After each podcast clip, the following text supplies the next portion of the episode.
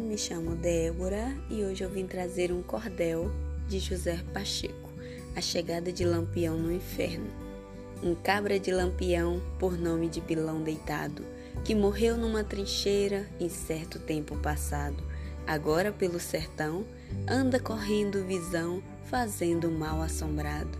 E foi quem trouxe a notícia que viu Lampião chegar o inferno nesse dia faltou pouco para virar.